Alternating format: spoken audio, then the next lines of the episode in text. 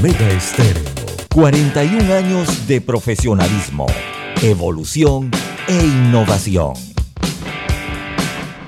Las opiniones vertidas en este programa son responsabilidad de cada uno de sus participantes y no de esta empresa radial. La información de un hecho se confirma con fuentes confiables y se contrasta con opiniones expertas. Investigar la verdad objetiva de un hecho necesita credibilidad y total libertad. Con entrevistas que impacten, un análisis que profundice y en medio de noticias, rumores y glosas, encontraremos la verdad. Presentamos a una voz contemple y un hombre que habla sin rodeos con Álvaro Alvarado por Omega Estéreo. Bienvenidos.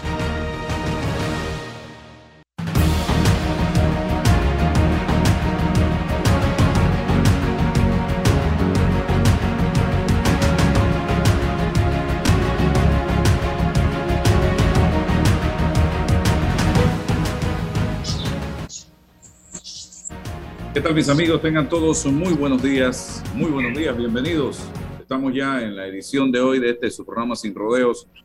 Y como todos los miércoles está con nosotros Raúl Loza, eh, César Ruilova y este servidor Álvaro Alvarado para informar, comentar acerca de los temas de interés nacional. Eh, hoy comenzamos rapidito, el MOP anula informe para ampliación de la vía España. Eh, ya se había realizado la licitación, son 5.4 kilómetros de eh, carretera en la vía España, en un tramo que eh, comienza allí en donde está la entrada de la vía Porras. Allí había antes, para los que tenemos algo de cana, ustedes más que yo, donde estaba la pagoda, que había una casa de la batería, en la otra esquina una Gliden, ya no está ni la pagoda, ni la glide, ni la casa de la batería, pero como referencia, eh, en ese punto, que hay un semáforo, si te vas por toda la vía España, hasta pasando Parque Lefebre, Río Abajo, todo lo que es la garantía, todo ese tramo donde está el, parque afrontillano, que venden comida afrontillana, hasta llegar a donde estaba el gago de la cincuentenario de ahí de Balboa. Ese es el tramo comprendido en esa obra, en ese proyecto, señoras y señores, y que contempla la ampliación de la vía, el mejoramiento de la misma y dos carriles exclusivos para eh, mi bus. El ministro hablaba de la posibilidad de que sean eléctricos, el soterramiento de todo el cableado en ese tramo. Es una obra interesante, pero ya comenzaron las cosas a oler un poquito raro.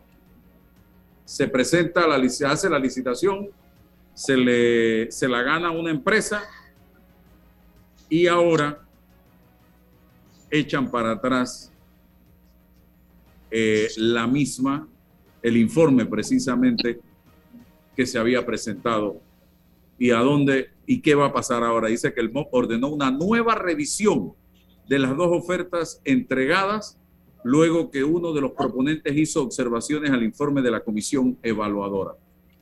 El que no ganó inmediatamente presentó observaciones y ahora viene y esto se demora y la obra, cuidadito, que queda eh, stand-by y no se hace o lo que, que será lo que se quiere. Empiezan de una vez las especulaciones con este tema. Así que vamos a ver eh, ¿En qué queda? Dice que la comisión evaluadora o verificadora deberá aplicar criterios de evaluación contenidos según la ley en el pliego de cargos. En los casos necesarios podrá solicitar a los proponentes las aclaraciones y las explicaciones que estime indispensables sobre la documentación presentada. En la nota que ordena un nuevo análisis, el ministro Sabonge dice que las observaciones al informe fueron presentadas a tiempo por uno de los proponentes. Para esa licitación era que era por mejor valor, se hicieron dos propuestas. Consorcio Renovación Urbana vía España, Centro Equipos SA y GAMI Ingeniería e Instalaciones SA, que ofertó 90.6 millones, y el consorcio CIT vía España, Constructora Urbana SA, CUSA, y Toronto Global Holding, que propuso 80.1 millones. El precio de referencia del MOB fue de 85.5 millones y en la ponderación, consorcio C y T obtuvo 94 puntos y el consorcio Renovación 95.3 puntos para un total de un total de 100 puntos. Así que vamos a ver, vamos a darle seguimiento a este tema porque esa hora le va a cambiar la imagen a ese sector tan importante. Ahí van a venir situaciones porque hay áreas de servidumbre que se han tomado los comercios eh, para estacionamiento, para construcción, para quién sabe qué, y todo eso va a tener que liberarse porque son áreas de servidumbre que le pertenecen al Estado. Así que ahí va a venir un tema interesante que vamos a ver cómo se resuelve y en el que va a tener que meter la mano la Junta Comunal eh, de Parque Lefebre y la Junta Comunal de Río Abajo, que son en un momento determinado las que determinan todos estos tipos con el municipio de áreas de servidumbre. Así que vamos a esperar. Vamos a la pausa, eh, César y Raúl, y arrancamos de inmediato con eh, el programa. Adelante. Llegó el pack perfecto de Credit Corp Bank con promociones en préstamos personales, tarjetas y ahorros, del 14 de marzo al 14 de abril, con excelentes tarifas promocionales, bonos en efectivo, membresías gratis y compra de saldo al 0% de interés. Conoce más ingresando a www.creditcorpbank.com. Visítanos y llévate el pack perfecto. Credit Corp Bank cuenta con nosotros. Déjate llevar por la frescura del pollo melo, panameño como tú.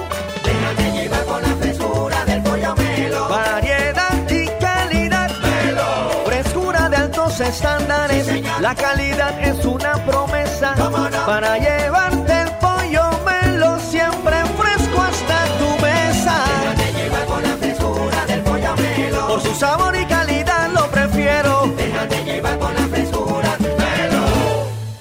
Dale a tus proyectos calidad con Cemento Chagres, 100% panameño comprometido con el país y su gente. Cemento Chagres es la base del crecimiento ofreciendo calidad en todo el país. Somos el cemento que nos une. Cemento Chagres, un cemento de calidad 100% panameño comprometido con el medio ambiente y las futuras generaciones. Agua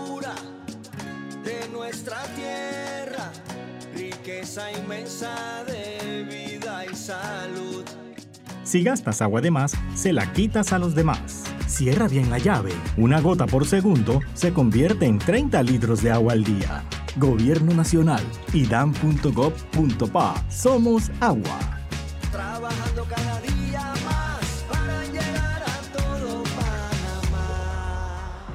Hola amigos, hoy les contaremos en cuatro sencillos pasos cómo lograr sus metas ahorrando con caja de ahorros. Paso 1. Determina la cifra que puedes ahorrar y lleva un control de tus gastos. Paso 2. Plantéate una meta. Paso 3. Abre una cuenta de ahorros en caja de ahorros que tiene para niños, jóvenes y adultos. Paso 4. No te lo gastes todo y ahorra para el futuro, porque con esfuerzo puedes lograr todo lo que te propongas. Caja de ahorros, el banco de la familia parameña. En Panama Ports sabemos que el deporte es fundamental para la salud física y mental de niños y adultos. Por eso apoyamos el deporte nacional. Orgullosos de nuestro equipo de trabajo, comprometido con todos los panameños. Eres grande Panamá, abriendo rutas al progreso, caminando hacia el futuro, avanzando en el proceso. Eres grande Panamá, juntos vamos creciendo. Con la ampliación de la carretera Puente de las Américas a Raiján, más de 600.000 familias se verán beneficiadas con una mejor calidad de vida. grande Panamá, juntos vamos creciendo. Un gobierno en acción. Ingresa a panamadigital.gov.pa. Solicitud de registro de carta de renuncia del trabajador. El trabajador puede hacer el registro de carta de renuncia ante la entidad en línea, sin necesidad de ir hasta la institución para que ésta sea sellada y tenga validez ante su proceso de renuncia. Recuerda, tramita en panamadigital.gov.pa. Para develar lo que es cierto, hace falta hablar sin rodeos con Álvaro Alvarado. Ella me avisa. Bien, regresamos, don Raúl y eh, mi estimado César Ruilova. eh, tenemos invitados, pero que precisamente Estados Unidos negó adelantar la lectura de sentencia de los Martinelli Linares, ya que está revisando información de Panamá y Guatemala. Y dice la nota que Ricardo Alberto y Luis Enrique Martinelli Linares, detenidos en Nueva York por conspirar para lavar dinero, intentaron adelantar su audiencia de lectura de sentencia, pero la fiscalía se opuso porque todavía revisa información relevante procedente de Panamá y Guatemala. En una nota enviada el lunes 11 de abril al juez Raymond Deere de la Corte del Distrito de Nueva York, la Fiscalía de Nueva York y las divisiones criminales de fraude y recuperación de activos de lavado de dinero del Departamento de Justicia estadounidense se oponen a la solicitud presentada por los abogados de Martinelli Linares y el pasado viernes y enumeran razones, tres específicamente para ellos. La nota que encabeza el fiscal Brion Peace señala que todavía está en análisis el manifiesto del gobierno de Panamá para que se reconozca como víctima del delito en la restitución de 28 millones en sobornos de Odebrecht que fueron blanqueados por Luis Enrique y Ricardo Alberto, dice la prensa, a través del sistema financiero estadounidense. La petición fue comunicada formalmente el 10 de diciembre del 21 al Departamento de Justicia de Estados Unidos por la Procuraduría General de la Nación en su calidad de Autoridad Central de la República de Panamá para la Convención de Naciones Unidas contra la Corrupción y atendiendo su obligación constitucional de defender los intereses del Estado panameño. También es objeto de estudio las alegaciones de Luis Enrique sobre su presunta membresía al Parlamento Centroamericano. Los dos hermanos fueron electos diputados suplentes en el 19, pero nunca tomaron posición y jamás han ejercido el cargo. Igualmente, el gobierno de Estados Unidos está reuniendo información sobre las circunstancias del año y medio que los Martinelli Linares permanecieron detenidos en la base militar Mariscal Zavala en Guatemala a la espera de ser extraditados a Nueva York. En el transcurso de todo este tiempo, los dos detenidos presentaron recursos en diferentes tribunales e instancias para evitar ser entregados. Ahora sus abogados pretenden que los casi 17 meses que tuvieron en Mariscal Zavala sean reconocidos como tiempo servido en la sentencia que dictará el juez. Y por acá, eh, la lectura de sentencia se mantiene en las fechas originalmente establecidas, que será Ricardo Alberto Martinelli el 13 de mayo y Luis Enrique Martinelli el 20 de mayo. Los dos hijos del expresidente Ricardo Martinelli permanecen en el Centro de Detención Federal de Brooklyn eh, sin derecho a fianza. Luis Enrique tiene 40 años, Ricardo Alberto 42 y se declararon culpables el 2 y el 14 de diciembre del 21, se declararon culpables respectivamente del cargo de conspiración para lavar 28 millones en sobornos de Odebrecht en beneficio de un alto funcionario del gobierno de Panamá entre los años 2010-2014, cuyo nombre no ha sido dado a conocer por la Fiscalía de Nueva York. No obstante, se sabe que aquel alto funcionario además es pariente cercano de los Martinelli Linares. ¿Quién será este extraterrestre? Nadie sabe quién es, nadie sospecha, nadie presume quién pudo haber sido esta persona que a los que ellos un familiar cercano le hicieron en la tarea de lavarle 28 millones de dólares entre el 2010 y el 2014 aquí en Panamá. Nadie ha podido sospechar de quién se trata esta persona lamentable, señoras y señores, sarcásticamente. Bien, don Raúl Osa, ¿qué piensa de todo esto? ¿En qué va a quedar todo esto? ¿En qué puede quedar todo esto? Buenos días, don Álvaro. Mis saludos y mis respetos. Don César, Saludos, un abrazo a todos ustedes y a toda la audiencia de Sin Rodeos. Bueno, eh, esta situación que se plantea era previsible. Nosotros tenemos que entender que Panamá ha ejercido su derecho como, como Estado soberano a reclamar su presentación en el proceso como víctima. Eh, dice que reclama 28 millones de balboas eh, que pudieron ser afectaciones que sufrió el Estado. Y me parece que la posición de la Fiscalía en ese punto de vista tiene mucha razón.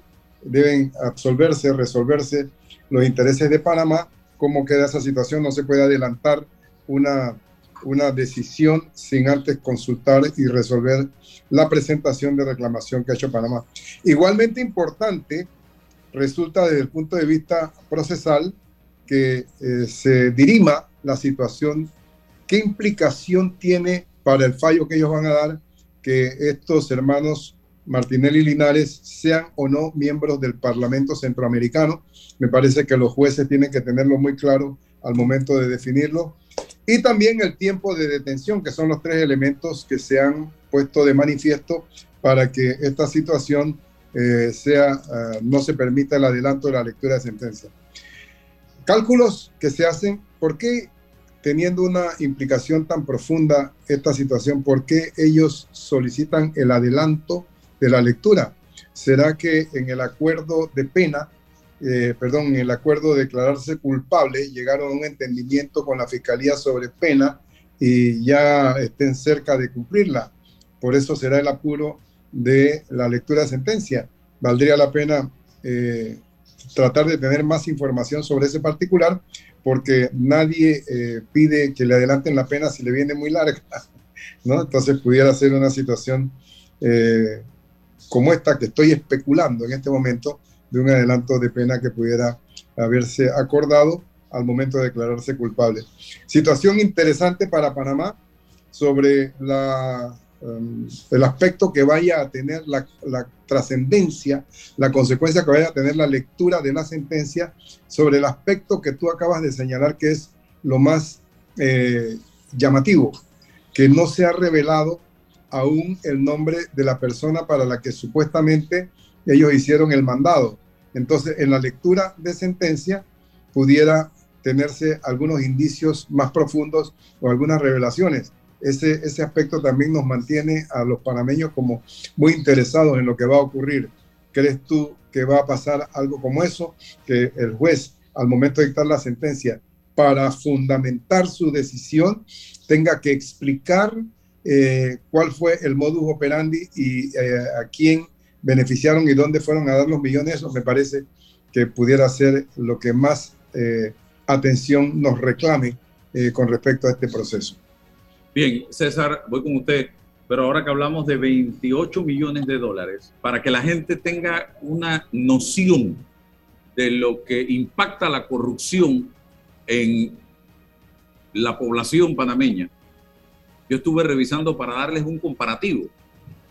Con 28 millones de dólares, usted puede construir dos colegios como el IPT Guillermo Endara Galimani, dos y le queda plata para otras cosas.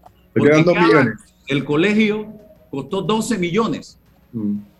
Si usted hace dos, estaría usando 24 y le quedan 4 millones de dólares más para construir, no sé, un estadio. Entonces, para que ustedes tengan claro, un colegio que tiene 1.828 estudiantes, un colegio que tiene 110 profesores, un colegio que tiene 58 administrativos y no sé cuántas aulas de clase, tecnología, y que le da educación de primer nivel a muchos estudiantes.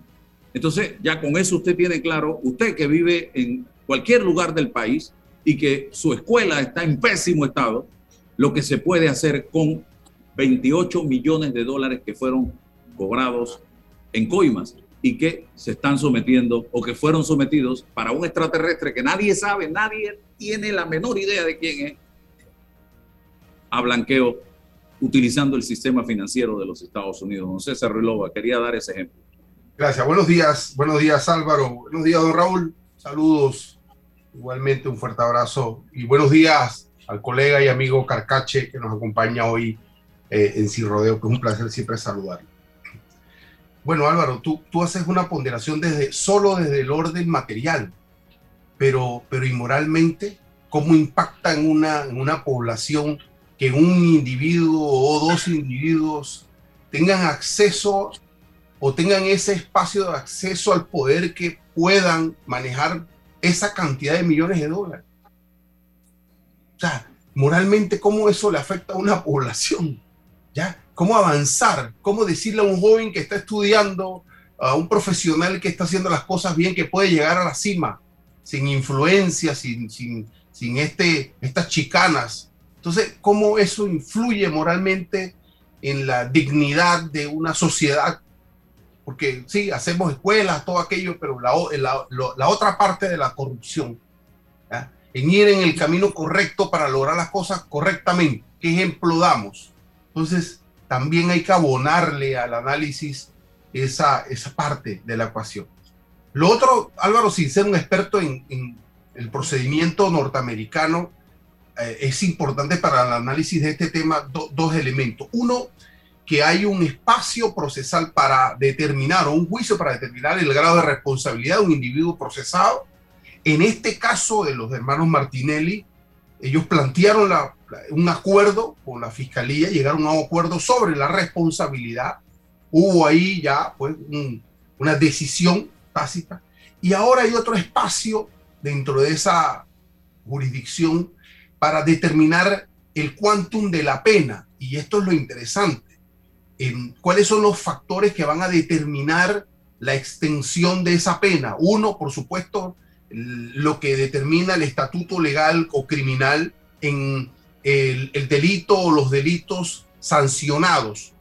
Y otro, los aspectos que tienen que ver con la naturaleza, la gravedad, el daño, la víctima, cómo se va a ponderar la conducta, cuánto se ha cumplido. Y es justo, desde mi punto de vista, que se le mm, sume o se le tenga por, por pena cumplida lo que, lo que estuvieron en, Guatemala, porque era parte de un procedimiento. Eso es correcto, por supuesto que sí. Y bueno, el juez ahora tendrá que evaluar dentro de esos parámetros cuál es el quantum de la pena, incorporando, por supuesto, la participación de Panamá como víctima allí. No olvidemos igualmente que Panamá mantiene el caso de Brecht, en el que los hermanos Martinelli están procesados. También es un factor determinante aquí. Bueno, es lo que llega también la posibilidad de adelantar, es una solicitud que hacen los abogados de forma estratégica.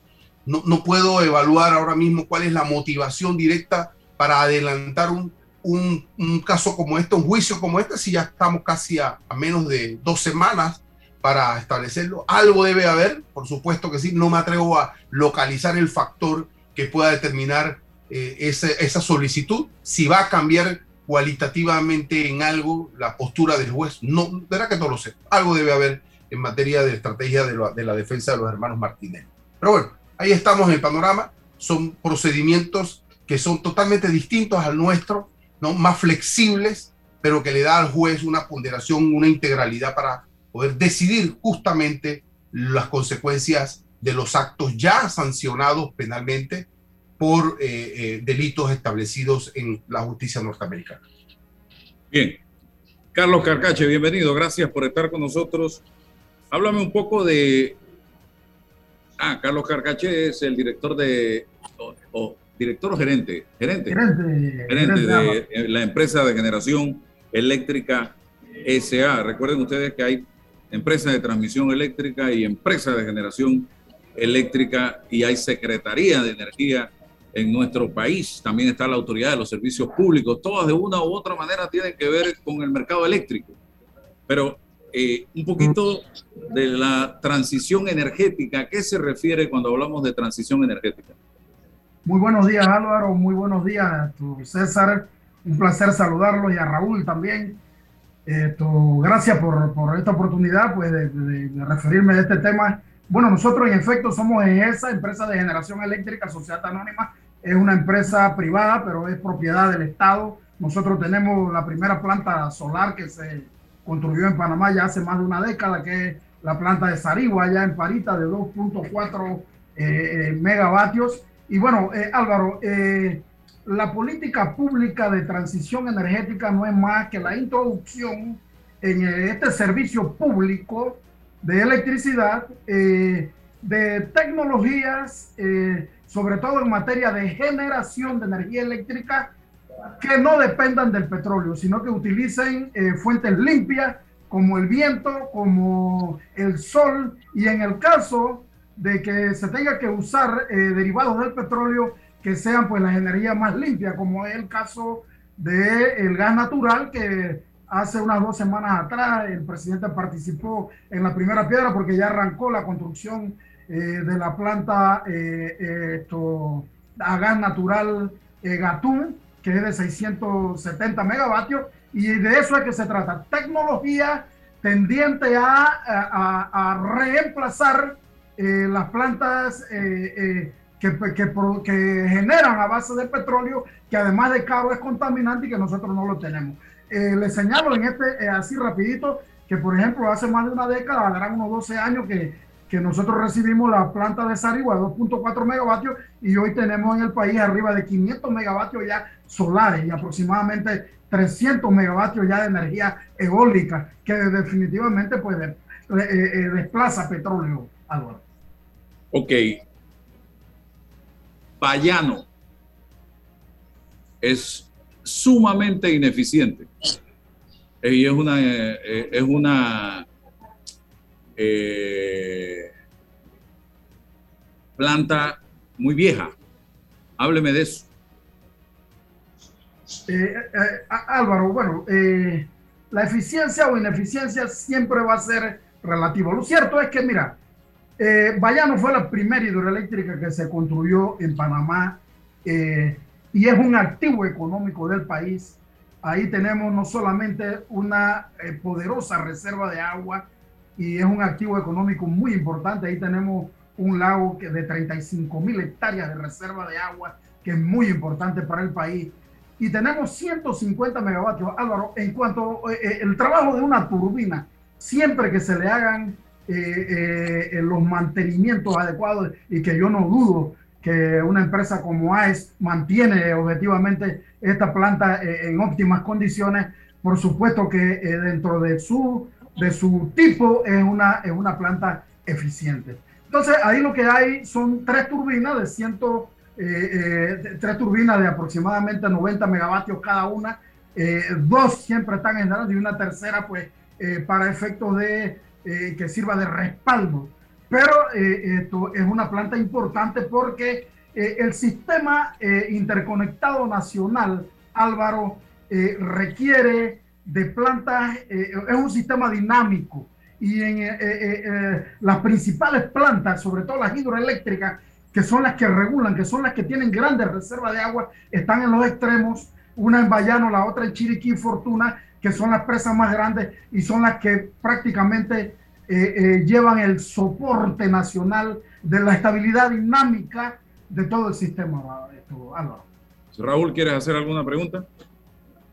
Primero saludar al ingeniero Carlos Carcache, buen amigo, buena gente y una persona muy, muy, muy capaz de llevar adelante esta transición que es tan importante para, para Panamá y para el mundo, diría yo.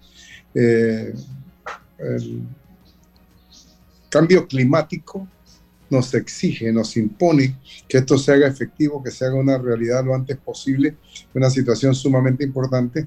Y nosotros este, quisiéramos eh, ver como un poquito más dinámica la, la, transición en lo material, en lo práctico, ¿no? Por ejemplo, nosotros tenemos 20 años acá en el área de Panamá Oeste de estar sufriendo los embates de una empresa de generación a base de combustible fósil que tiene unos equipos vetustos que nos impacta directamente con el ruido, con la vibración, con la contaminación del aire. Y yo tengo eh, conocimiento de que eh, los costos de operación de la empresa en comparación con el gas y sobre todo eh, con otras tecnologías más avanzadas, le hacen impagable la situación a tal punto que aparentemente ha habido una intención de hacer lo que llaman el... Hola. Adelante, Carlos. Sí, eh, bueno, eh, no, no, escuché la última parte de Raúl. Saludos, Raúl muy interesante. En realidad, esta es una situación que, que, yo verdaderamente que me sumo a, la situación que ha vivido Chorrera. Sin embargo, ya en el, si vemos el plan de expansión del sistema interconectado nacional, eh, eh, sobre todo el plan de expansión de generación, que es una eh, que eso lo presenta la empresa de transmisión periódicamente, ya ahí está programada la salida de esta planta, porque es que ya verdaderamente en el mercado ya no equivocarnos, ya no, Recording in progress. Lo creciente en este momento, o sea, el aumento de la, de la, de la generación solar y de la eólica y, y de, la, y de la planta que, se que acaba de comenzarse a construir, la planta eh, a gas natural, además en una área eh, industrial diseñada para eso allá en Telfair, en Telfair Island. eh, lejos prácticamente de la, de, la, de la comunidad, sin duda alguna, Raúl, que va a hacer desplazar e, este tipo de plantas, que ya están programadas la salida de estas plantas. Creo que de, de aquí al 25 ya esas plantas no van a estar en, en, en, línea, como se dice. ¿Esa o algunas otras más? Esa y otras más. Esa y todas las que dependen de tanto de bunker como de diésel. Aquí va a ser eh, eh, ligados, a, ligados a, la, a, los combustibles fósiles, gas natural. Tengo entendido que son por lo menos unas cuatro. Exactamente, exactamente. Muy bien. Nos da usted una muy buena noticia porque en realidad esto ha llegado hasta los tribunales. Nosotros estamos pendientes de una audiencia penal por incumplimiento del estudio de impacto ambiental, en ese caso que ha sido eh, evitada de distintas maneras, con distintas técnicas de dilación, eh, pero estamos pendientes de esa situación con una gran expectativa de la comunidad sobre esto.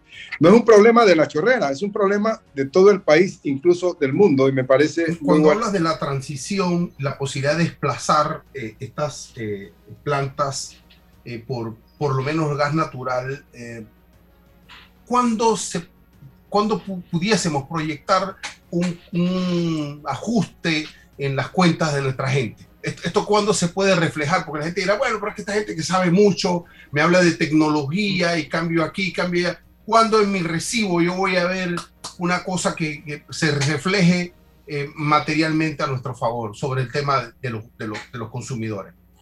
César, esa es una pregunta bien interesante y muy buena porque permite nos, permite, eh, eh, hombre, explicar a la gente y hacer docencia en esta materia.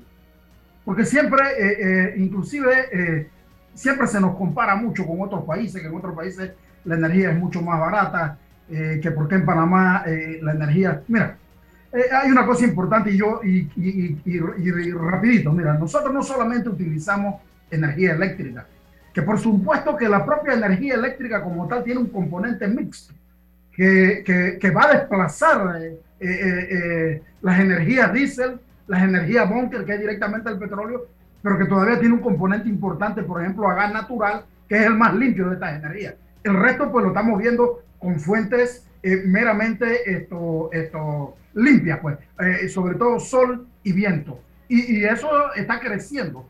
Pero las energías que más utiliza el país, esto, esto César, es el diésel la gasolina 91, 95 y el gas eh, butano este que utilizamos en los tanquecitos. Y te lo digo, toda la vida eh, nacional. O sea, la economía del país, eh, César, se mueve por tierra.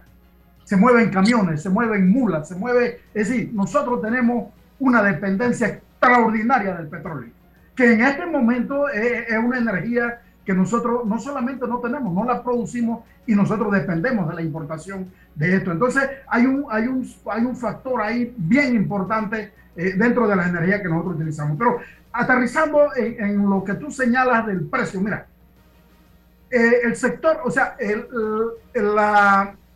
el servicio público de, eh, de electricidad a su vez se subdivide en tres servicios públicos, que es el servicio público de generación, el servicio público de transmisión y el servicio público de distribución. Siempre se hacen unos ajustes semestrales a las tarifas, porque, hombre, esto es dinámico, esto crece.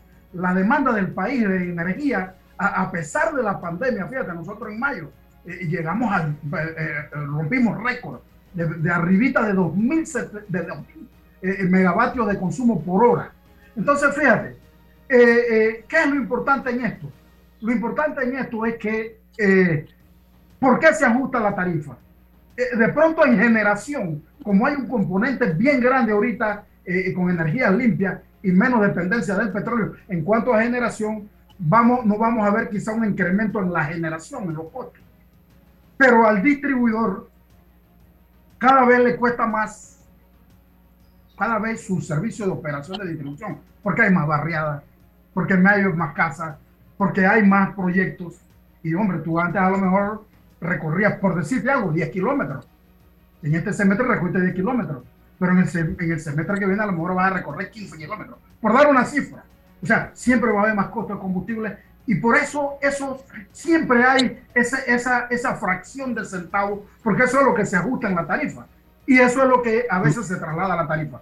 Pero más allá del precio, que todos quisiéramos verlo, eh, que sea barato, pero eh, es lo que yo le decía, que lo señalaba, eficiente o ineficiente, barato con respecto a qué.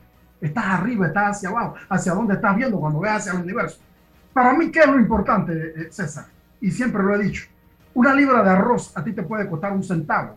Y si no tienes el centavo es caro. Te puede costar un dólar. Y si no tienes el dólar es igual de caro. Lo importante es que exista el recurso para que tú puedas hacerle frente a tu factura, para que tú puedas hacerle, puedas hacerle frente a la vida. Y por eso es importante que la energía juegue el papel que tiene que jugar, que es ser fuente para el crecimiento económico del país y que ese crecimiento económico, por supuesto, permee. ¿Permee en función de qué? De que haya empleo. Por eso estamos hablando de la reactivación económica en el país, que es muy importante y hemos sentado las bases en cuanto a ese, que esa energía sirva casualmente para esa reactivación económica. Más allá del precio, que tiene que ser objetivamente barato, hombre, a mí me interesaría que haya empleo, que haya, eh, eh, que haya efectivo en la calle, que haya circulante y que la gente tenga, hombre, para pagar su factura, que es lo importante. Nos dijeron que teníamos que salir de las térmicas porque con eso íbamos a abaratar la energía eléctrica. Después nos dijeron que teníamos que integrar al mercado eh, otras opciones como eólica. Ahora estamos en gas también. Eh, y todavía la energía sigue cara. O sea, nos, ya tenemos toda la variedad de opciones habidas y por haber en el mercado eléctrico panameño, pero seguimos pagando la energía cara, no estamos pagando la energía más barata. Entonces... Álvaro, mira, una, cosa, una cosa importante. esto esto se, se, eh, se revisa de manera semestral.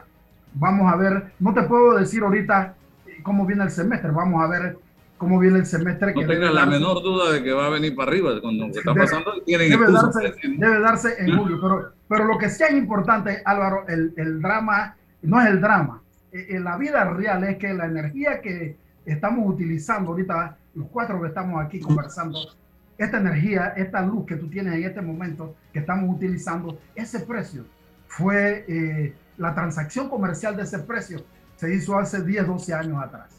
Eh, correcto, eso es importante tenerlo en cuenta. O sea, tú tienes ahora mismo plantas, por ejemplo, que han entrado al mercado con contratos, porque la mayoría, es eh, decir, aquí eh, la experiencia verdaderamente ha sido, creo que, de unas hidroeléctricas por allá por Chiriquí, que fueron las únicas que han entrado al mercado, creo, sin, sin, sin PPA. Pero cuando tú entras con un, con un, con, con un contrato al mercado, te ganas una licitación, tú entras con un precio con el que tú te lo ganaste, en este caso por lo menos las energías limpias, y eso no va a ser indexado porque como no depende del combustible, pero tú vas a entrar con ese precio que te lo ganaste, oye, en el tiempo ese, en el tiempo que lo, porque el que te lo ganaste, 10, 12, 15 años, y ese precio no varía. Entonces, objetivamente que en el, en el mediano plazo, estos precios tienen que ir a la baja. Álvaro, sin temor a equivocarme, tienen que ir a la baja. Objetivamente que otra cosa es el gas, el, el gas natural licuado. El gas es un derivado, es un combustible fósil que probablemente hay una situación global en este momento que no depende de nosotros, hay una ola inflacionaria que, vaya, nos ha pegado a todos, al mundo entero. Primero que estamos saliendo de una pandemia y ahora caemos en, esta guerra eh, eh, con un país que, juega un papel muy importante en las energías del mundo y, sobre todo, eh, bueno, en materia prima. Bien, gracias, Juan Carlos. ¿Algo más que decir, breve? Bueno, esto, un saludo a todos en esta Semana Mayor. Ojalá pues que nos acompaña toda la energía de ese hombre que vino hace dos mil años a enseñarnos la energía más importante, que es la energía del amor y de la paz. Esa es gratis. Esa no, hay que, no te mandan recibo. Eso no tiene costo. y no la usamos. Hasta luego, mucho gusto. Gracias. Vamos al cambio y regresamos enseguida. Dale a tus proyectos calidad con Cemento Chagres, 100% panameño comprometido con el país y su gente. Cemento Chagres es la base del crecimiento ofreciendo calidad en todo el país. Somos el cemento que nos une. Cemento Chagres, un cemento de calidad 100% panameño comprometido con el medio ambiente y las futuras generaciones. Hola amigos, hoy les contaremos en cuatro sencillos pasos cómo lograr sus metas ahorrando con caja de ahorros. Paso 1. Determina la cifra que puedes ahorrar y lleva un control de tus gastos. Paso 2. Plantéate una meta. Paso 3. Abre una cuenta de ahorros en caja de ahorros que tiene para niños, jóvenes y adultos. Paso 4. No te lo gastes todo y ahorra para el futuro, porque con esfuerzo puedes lograr todo lo que te propongas. Caja de ahorros, el banco de la familia parameña. Cuando no hablamos en nuestro viaje en el metro, estamos respetando a los demás y cuidando nuestra salud. Tu silencio dice mucho. ¡Qué ingeniosa frase! Como es tradicional, se puso en marcha el Plan General de Elecciones Plagel en la República de Panamá. Este plan es un instrumento de planificación, supervisión, control y evaluación del proceso electoral con la implementación del plagel, el Tribunal Electoral se prepara una vez más para cumplir con su mandato constitucional de garantizar la libertad, honradez y eficacia del sufragio popular. Tribunal Electoral, la patria la hacemos contigo. Bueno, me voy a comer con una estrella. Mmm. Espérate, ¿y tu esposa sabe? Claro, ella sabe que la estrella del sabor es American Star y por eso en la casa comemos delicioso. American Star, el tasajo, jamón, chorizos y embutidos más suaves, económicos y con el sabor que le gusta a todos. ¡Oh! ¿Me invitas a conocer esa estrella? Busca la estrella roja y azul American Star, la estrella de tu cocina. Eres grande Panamá, abriendo rutas al progreso, caminando hacia el futuro, avanzando en el proceso. Eres grande Panamá juntos vamos creciendo. Con la ampliación de la carretera Puente de las Américas a Raiján, más de 600 mil familias se verán beneficiadas con una mejor calidad de vida. Grande Panamá, juntos vamos creciendo. Un gobierno en acción. Hola amigos, hoy les contaremos en cuatro sencillos pasos cómo lograr sus metas ahorrando con caja de ahorros. Paso 1. Determina la cifra que puedes ahorrar y lleva un control de tus gastos. Paso 2. Plantéate una meta. Paso 3. Abre una cuenta de ahorros en caja de ahorros que tiene para niños, jóvenes y adultos. Paso 4. No te lo gastes todo y ahorra para el futuro, porque con esfuerzo puedes lograr todo lo que te propongas. Caja de ahorros, el banco de la familia parameña. En Panama Ports sabemos que el deporte es fundamental para la salud física y mental de niños y adultos. Por eso apoyamos el deporte nacional. Orgullosos de nuestro equipo de trabajo, comprometido con todos los panameños. Está escuchando El Temple de una voz que habla, sin rodeos, con Álvaro Alvarado. Adelante, gracias. Estamos acá con el representante de Don Bosco, uno de los corregimientos más jovencitos de este eh, país y del Distrito Capital. No, no, no, de los más jovencitos, porque ahora en la fábrica de corregimiento que tiene la Asamblea, tiene una, un departamento exclusivo para, para producir, te producen 20, 30 corregimientos por mes. Ya yo estoy pidiendo el mío para que le pongan el corregimiento Álvaro Alvarado no sé si Raúl quiere uno y César quiere otro, pero en eso está la asamblea en este momento. Allá, si me lo ponen, en, la Villa de los Santos cerquita, yo con mucho gusto haré mi principado ahí, porque yo creo que con la monarquía no va mejor que con la república. ya eso de la república no funciona. Y yo quiero preguntarle a Willy Bermúdez si la creación de un corregimiento por crearlo resuelve el problema, los problemas de un sector específico de, la geografía nacional. Adelante, bienvenido. Sí, buenos días Álvaro, buenos días César. Eh, bueno, digo, es que yo creo que, don Raúl, yo creo que al final esto no es tanto como la creación por crear, ¿no? Yo creo que esto tiene un estudio y, esto lleva varios estudios. Esto no es un tema de, que se crea un corregimiento mañana. Sí, por darle ejemplo de Don Bosco, pues, porque esa vez que se crea Don Bosco el 31 de mayo del 2017, eh, legalmente y que fue aprobado, eh, se crea también Las Garzas y se crea Caimitillo en el área norte y el área este Las Garzas que se divide de Pacora. ¿no? Cuando se crean estos corregimientos, eso tiene que llevar un estudio eh, geográfico y un estudio demográfico, eso lleva por el Ministerio de Gobierno y después también va por los municipios y se hacen ciertas consultas ciudadanas y al final se crea, ¿no? Don Bosco nace de la división de Juan Díaz, que anteriormente Juan Díaz tenía aproximadamente 115 mil, 120 mil habitantes, y nace Don Bosco con casi 50 mil habitantes, y Juan Díaz queda aproximadamente con 67 mil habitantes. Entonces ahí había una necesidad real de dividir dos corregimientos, donde de pronto las situaciones y, y la geografía y la demografía era diferente, y bueno, se crea el corregimiento de Don Bosco. Y, yo sí creo que en la ciudad capital, no solamente ahora Don Bosco, porque se habla también de Tocumen y la 24, que son dos corregimientos que también hay que estudiar para ver la división por la demografía y la geografía del mismo. Y esos son temas que habrá que analizar. Pero seguro, antes de dividir todo o crear nuevos corregimientos como Bacamonte u otro corregimiento en Boca del Toro y en, en esos sectores o esa provincia, seguro hubiera sido más interesante revisar eh, la división de un corregimiento como la 24 como Tocumen, que definitivamente es un corregimiento bastante grande y Tocumen es el más grande ahora mismo del país, eh, hablando demográficamente hablando. Eh, Le da razón a mi argumento, o sea, no, no podemos comparar lo que está pasando en esos corregimientos, en esa área, lo que pasó en Don Bosco, con la cantidad de corregimientos que se están creando ahora así de la noche a la mañana.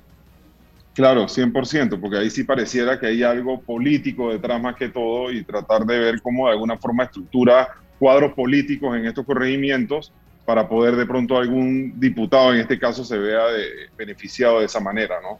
Yo creo que definitivo están dañando la imagen de lo que son los corregimientos y, y, no es un tema de descentralización, porque mucha gente ha dicho y que bueno, es que la descentralización es la que ha causado esto, falso, porque no es que la descentralización va a sacar más recursos para darle a ellos. Lo que va a hacer es que va a fragmentar más los recursos que llegan a esos gobiernos locales de esos municipios y se va a diluir más el impacto que pueden hacer esos municipios en comunidades que realmente no tienen la necesidad hoy de dividirlos o de, o de crearlos, pues un nuevo corregimiento. Entonces, esos son los temas que de pronto eh, es una lástima porque al final lo que está es fragmentando más ese, ese recurso. Y en esos corregimientos, seguramente son corregimientos o municipios subsidiados, que ni siquiera tienen el presupuesto para eso. Lo más que le va a caer es el PIOP, que son los 110 mil dólares que ahora mismo reciben el 100% de los corregimientos y unas migajas más que tendrán que dividirse, que recibía de pronto una junta comunal del interior en esa provincia y ahora tendrán que dividirlas más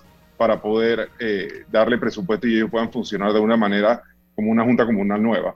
Esas son las cosas que hay que ver posterior, eso no es crear por crear. Cada vez que tú creas un corregimiento, tienes que crear estructuras eh, administrativas, eh, tienes que darle presupuestos de inversión y de funcionamiento, y eso es una nueva carga hacia el Estado y hacia los municipios que de una u otra forma pues le traen algún tipo de, prejuicio a la población si no lo hacen de la forma correcta. Sí hay casos de éxitos que sí ha funcionado, yo sí creo que, yo te puedo hablar por el corregimiento, por la experiencia de Don Bosco, de, de Las Garzas seguramente y de Caimitillo, que uno puede focalizar mejor los recursos, uno puede focalizarse más en la población de, esos corregimientos, pero sí hay sustento eh, demográfico, estadístico y data que te indican por qué razón sí hacerlo y por qué razón no hacerlo en otros lados. Le doy la palabra primero a Raúl, luego a César, para que hablemos con eh, Willy Bermúdez, pero en breve vi una nota hoy de protestas por el tema de la recolección de la basura en el sector. No, mira, yo, yo así brevemente, el tema de la basura es un tema que está colapsado en el, distrito capital, donde te puedo hablar yo, eh, per se. Eh, hoy día hay, un hay una problemática que ya lleva semanas, para no decirte meses, y esto pareciera que es una montaña rusa, arreglan el servicio, mañana se vuelve por varios meses y vuelve y cae otra vez. Ese video que viste tú específicamente, Álvaro, no es en Don Bosco, Panamá capital, ese es en Don Bosco, San Miguelito. Pero, ah. pero, ahí te das cuenta igualmente que la, la problemática no es solamente en el distrito capital, es también en otras zonas como San Miguelito. Y cuando tú vas a la área norte, Chilibre, Caimitillo, Ernesto Córdoba, Alcalde Díaz o hacia el área este, lo que es la 24 Tocumen, tú ves la cantidad de pataconcitos que se van creando porque no están recogiendo la basura. Hay un problema de basura increíble dentro de la ciudad. Y eso es un tema que no ha podido la autoridad hacer, hacer su trabajo y es tan complicado y tan difícil que seguimos teniendo una autoridad de aseo y el único municipio del país que no tiene la responsabilidad, que no tiene servicio de basura para recolección, es el municipio de Panamá, que fue, eh, que, en el periodo de 2009-2014 fue pasado a la autoridad de aseo, que esa autoridad debería de ser más que todo un regente a nivel nacional sobre otros temas y no un regente para dar un servicio bajo prácticamente un negocio de la ciudad capital, que esa es responsabilidad directa del alcalde. Eso debería de ser responsabilidad directa del municipio. Y si no están dando el servicio a la autoridad de aseo, bueno, ahí también debería el municipio ver cómo soluciona este tema, porque el problema ya es un problema prácticamente de salud pública, que la cantidad de basura que se está aglomerando en todos los corregimientos de la capital, porque hasta en Bellavista, que vamos a decir que es uno de los corregimientos donde eh, hay gente más pudiente, o vamos a decir que hay gente que tiene otro nivel de, eh, de vida, allá también tienes un problema de basura. Tú ves o barrio, ves el cangrejo, ves varias zonas de la ciudad que están colapsadas y que pasan 7, 10. En Don Bosco aquí me escriben personas a veces que pasan 15, 20, 25 días que no se recoge la basura. Entonces tenemos que ver cómo de alguna forma u otra se resuelve ese problema, porque no es un problema ya que podemos escapar. Ni los gobiernos locales y el gobierno central tiene que ver cómo de alguna forma u otra empieza a ver los cambios que tenga que hacer en la autoridad de aseo o pasarle la basura al municipio de Panamá y que sea el responsable directamente el municipio de Panamá quien resuelva ese problema de la basura, porque ya es un problema de no solución. Crónico. Raúl. Me complace saludar al honorable representante Willy Bermúdez en razón de que, de que percibo, por lo que vengo siguiendo en las noticias, que estoy conversando esta mañana con un representante de corregimiento que eh, se ha ganado cierto reconocimiento en razón de sus posiciones bastante verticales y eso me complace decirlo esta mañana. Yo creo que el análisis de la creación de corregimientos hay que eh, pasarla por un tamiz sobre las necesidades reales de la creación de corregimientos. Por ejemplo, el aspecto demográfico en algunos casos justifica que haya una creación, como es el caso, por ejemplo, eh, posiblemente sea el caso de Bacamonte, en donde creo que tenemos 120 mil habitantes. Eh, eso es casi comparable con la población de algunas provincias, de, algún, de alguna provincia, por, por lo menos, en algunos casos. Y eso podría llevarnos a un tema. Hay corregimientos, como algunos en Bocas del Toro, que tienen una fracción poblacional muy pequeña sin embargo, hay como cierto tratamiento equitativo, según he podido escuchar, que un representante de corregimiento percibe más o menos los mismos eh, eh, monumentos o muy parecidos, eh, percibe también los mismos recursos o muy parecidos y eso crea como un desbalance proporcional en relación de la cantidad de habitantes que tenga cada corregimiento. ¿Hay alguna manera de lograr un tratamiento proporcional, don Willy Bermúdez, para los corregimientos? ¿En base a presupuesto o en base a, a población, me, indica? En base a presupuesto y en relación con la población. Es que, es que yo creo que hay, hay una realidad, eh, don Raúl, y, y un tema es sencillo. Yo, yo, creo que al final, cuando se reparten los presupuestos, deberían de ser presupuestos por, en base a población. Eso, es una realidad. Yo creo que lo que pasa es que tú tienes aquí en Panamá corregimientos que tienen una población de 3.000 habitantes, varios corregimientos así, muy pequeños, pero tienen corregimientos grandes de 70.000, 80.000 habitantes y reciben el mismo presupuesto para el mismo funcionamiento, la misma inversión que se vaya a realizar en ese gobierno local. Y la realidad es que sí debería haber una división o una proporción de acuerdo a la población de cada corregimiento en torno al presupuesto que se da para inversión para las juntas comunales. Ya de ahí yo creo que parte mucho de la administración alcaldicia en donde va a priorizar eh, el, presupuesto que se vaya a invertir, porque mucho del presupuesto a veces tú ves adecuaciones en el área, eh, vamos a decirlo, del centro de la ciudad, que son los corregimientos del 87 y el 88, pero tú ves que el 810 y el 89 se encuentran en un total olvido. Allá no se piensa en un tema de aceras, allá no se piensa en ningún tipo de espacio público de calidad siempre esos corregimientos son corregimientos como olvidados y la problemática de esos corregimientos sí son diferentes eh, a la que puede tener hoy día el centro de la ciudad, que es donde realmente mucha gente dice se aglomera durante el día las personas que van a trabajar y prácticamente se vuelven ciudades dormitorios o, o corregimientos dormitorios de esas zonas del área norte y del área este. Pero el área norte, en el área norte tú ves Chilibre, que es un corregimiento que, ¿qué es lo que te piden ellos? Espacio público y agua. Donde está la potabilizadora, no tienen agua y entonces ya es un, corregimiento que no fue bien planificado y que sí, definitivamente no fue bien estructurado en el tema del crecimiento, pero tienes un corregimiento que ha seguido creciendo hacia el área de Colón, que es el último corregimiento que da de la ciudad hacia el área de Colón, y es un corregimiento que tiene muchas necesidades, y hoy día no se le están atendiendo esas necesidades. Entonces, eh, eh, es un tema mucho de, creo que del, del, alcalde en este caso, pero muchos alcaldes dicen en la parte política que el voto de un corregimiento que tiene 3.000 habitantes en el Consejo Municipal es igual de pesado que el voto de un representante que puede tener un corregimiento como el mío que tiene 50.000 habitantes. Entonces, ahí es donde empieza la disparidad de cómo repartir los fondos de inversión eh, para un corregimiento o para otro. Entonces, eh, es ahí donde tú empiezas el tema político, que no lo están viendo como una visión de ciudad, de cómo desarrollar y cómo llegar a toda la ciudad de una forma correcta. Y ahí es, un tema, yo creo, de gobernabilidad y de, cómo están gobernando los alcaldes hoy día, ¿no? Estamos llegando a 700 corregimientos, no sé si ya lo hemos pasado porque hemos perdido la cuenta sobre el particular. Se cree que hay eh, creación de corregimientos que no se justifican en razón de la población, pero en el área de Bocas del Toro, por ejemplo, se han creado una cantidad de corregimientos, ya ni sé cuántos corregimientos por allá. Y se piensa, entre ellos yo, pienso que eso responde a un interés político de control eh, de ciertas eh, áreas. ¿Cómo es que se, se puede producir control político a través de la creación de corregimientos?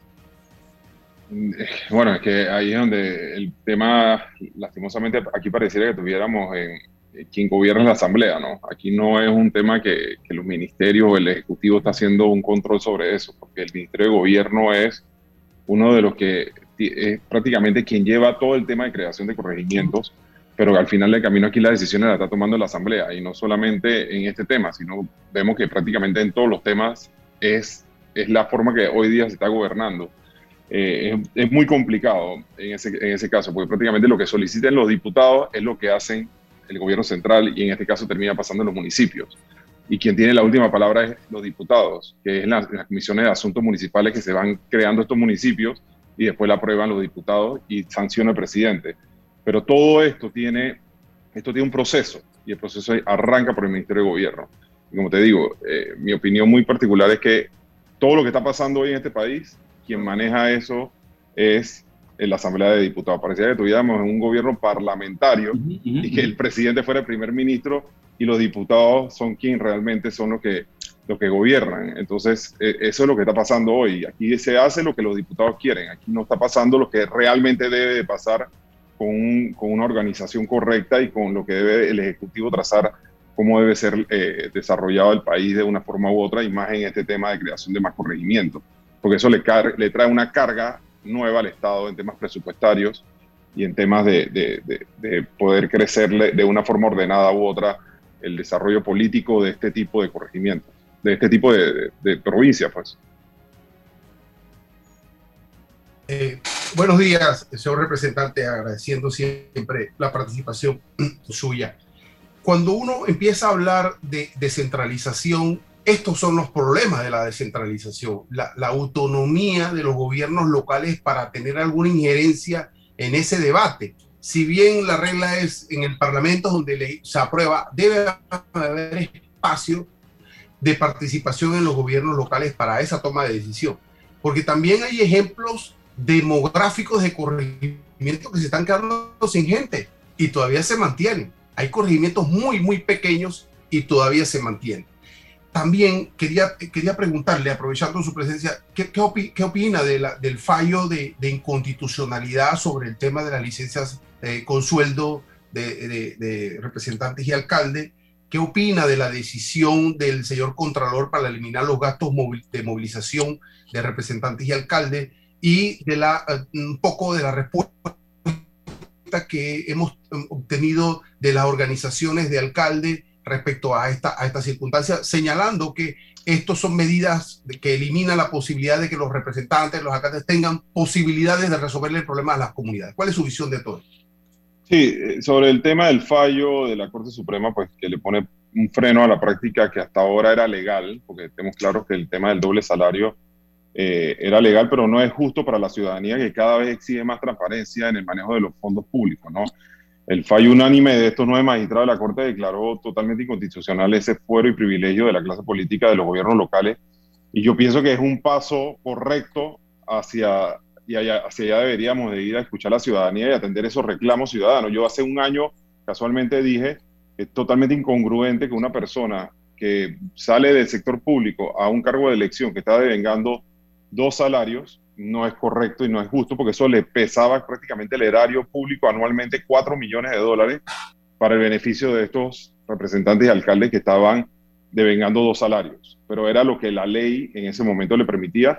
Y yo creo que ese, ese reclamo ciudadano se ha visto hoy día, eh, al igual, pues entrando también en el tema de, lo, de los gastos de movilización, mm. que también es válida la queja de la ciudadanía en lo referente a mm. ese tipo de, de gastos públicos, ¿no? Eh, lo que yo sí creo que hay un desorden en la escala salarial del Estado y, y por eso debe legislarse la misma. Si queremos tener los mejores funcionarios o los mejores funcionarios, también debemos ser conscientes de la responsabilidad y cuál debe ser la remuneración correcta. Ahí es donde yo creo que el escenario actual nos debe llevar eh, a buscar una solución y debe ser por medio de la, de la, misma asamblea que ha prestado para crear corregimientos, para hacer este tipo de movimientos, que debemos establecer una escala salarial clara, no solamente para los funcionarios electos, sino también para los funcionarios no electos, que cuál debe ser la retribución correcta para cada cargo público. Y ese es un debate que debe participar todos los actores, incluyendo la ciudadanía, y si al final del debate el salario es un dólar, bueno, que sea un dólar, pero tiene que haber eso y que queden claras las cosas y que no se preste para este tipo eh, de buscar cómo de, de, una forma u otra crear esas retribuciones para los gobiernos locales.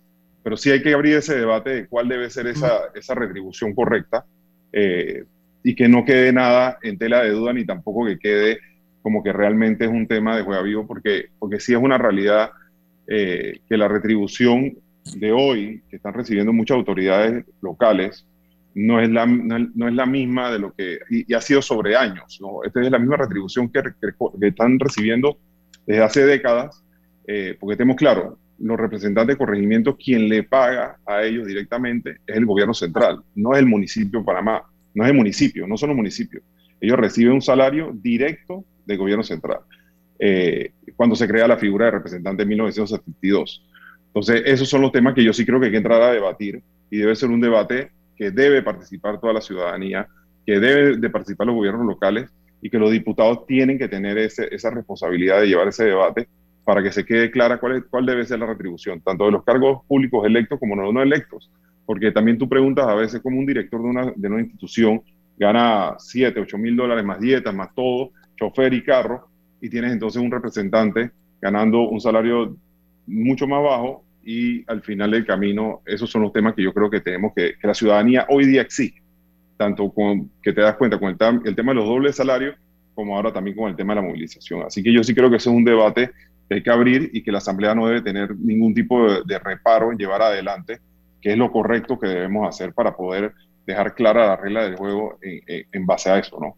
Para cerrar, Willy, el tema de la, de la revocatoria del alcalde algunos han hablado de que son grupitos o que son grupos o que es esto, que es estas son las reglas de la democracia y tenemos que aceptar las reglas de la democracia.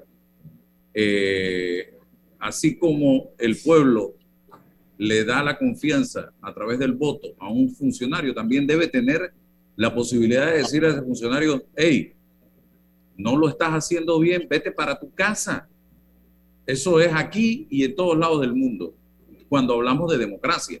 Y lo otro, el Parque Norte, el, el abandono del mismo, brevemente para terminar. Sí, bueno, el tema de la revocatoria de mandato, yo creo que este es un mensaje claro hacia el alcalde Fábrega, ¿no? Que él ha tenido una total desconexión eh, entre la ciudadanía y el distrito y lo que está haciendo en el distrito de Panamá. Ya van varios, desde hace tres años ya prácticamente, no ha parado de surgir polémicas por el manejo en el municipio y por el manejo entre las consultas ciudadanas y todos los mecanismos que da la ley de descentralización. Empezamos con la playa, después ahora con el tema del mercado del marisco, todo el tema ahora con el Parque Norte, que está en total abandono, y es un parque que tiene tres años, hace tres años tenía un 74% de avance, hoy día, después de tres años de no hacer nada, definitivo, se ha ido deteriorando, eh, y hay un tema de que él tiene que terminar el parque, que es un parque que no es un proyecto de una administración alcalicia, es un proyecto de la ciudad, que ya había ganado esa área norte, el área de Chilibre puntualmente, y que ya es un proyecto que debería la ciudad seguir teniendo adelante y que él, él tiene la responsabilidad determinarlo. Eh, el, tema del proceso revocatorio viene motivado definitivo porque es ciudadana constante. A mi juicio, el alcalde debe hacer dos cosas en estos momentos. Escuchar este tema que está pasando, analizar lo que le está pasando y lo siguiente es empezar a generar proyectos que nos ayuden a reactivar la economía del distrito. Porque seamos realistas, hay miles de familias panameñas que hoy día están golpeadas económicamente y, definitivo que no hay nada que está pasando en el Distrito Capital hoy día de obras. Ayer salió y vio un diario de, circulación aquí del país que va a sacar 84 proyectos, que va a presentar 84 proyectos, a dos años prácticamente que se acabe la gestión de las próximas elecciones, y ahorita el alcalde entonces va a salir a hacer 84 proyectos, que dentro de eso está el mercado del marisco seguramente, y el mercado del marisco va tumbo tras tumbo y pareciera que va a terminar en el mismo escenario de lo que pasó con la playa, que no se va ni siquiera a iniciar el mercado del marisco. Entonces el alcalde tiene que entender de que no está haciendo las cosas bien, que lastimosamente aquí no se gobierna como uno quiere, sino como la ciudadanía quiere. Para eso se crearon todos estos mecanismos de participación ciudadana y eso es lo que deberían los gobernantes hacer. Uno es electo para gobernar para la ciudadanía, para beneficio de la ciudad. Y esa es la parte que yo no siento que la visión de, de, ciudad o el modelo de ciudad que quieren los ciudadanos es lo que realmente en este momento el alcalde tiene claro de lo que debemos hacer. Eh, hay muchos estudios que se realizaron por medio del BID, del Banco Mundial, que te dicen cómo debe ser el crecimiento ordenado de la ciudad. Eso se hizo con urbanistas extranjeros, urbanistas locales, eh, cuál debe ser el modelo de ciudad y cuál debe ser realmente la ciudad que queremos para todos los, capitalinos.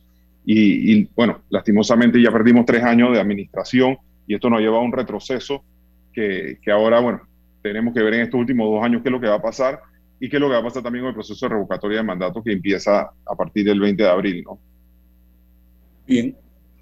Gracias, don Willy, eh, por participar el día de hoy con nosotros. Abierto el espacio para cuando lo requiera, para el análisis de temas y darle información a la ciudadanía. Así que aquí estamos en Sin Rodeo. A la orden siempre bienvenido. Cualquier crítica, comentario o algo que pueda ayudar a mejorar la cosa, estamos siempre a la orden. Gracias, gracias Raúl, gracias César. Nos vemos mañana. La información de un hecho se confirma con fuentes confiables y se contrasta con opiniones expertas. Investigar la verdad objetiva de un hecho necesita credibilidad y total libertad.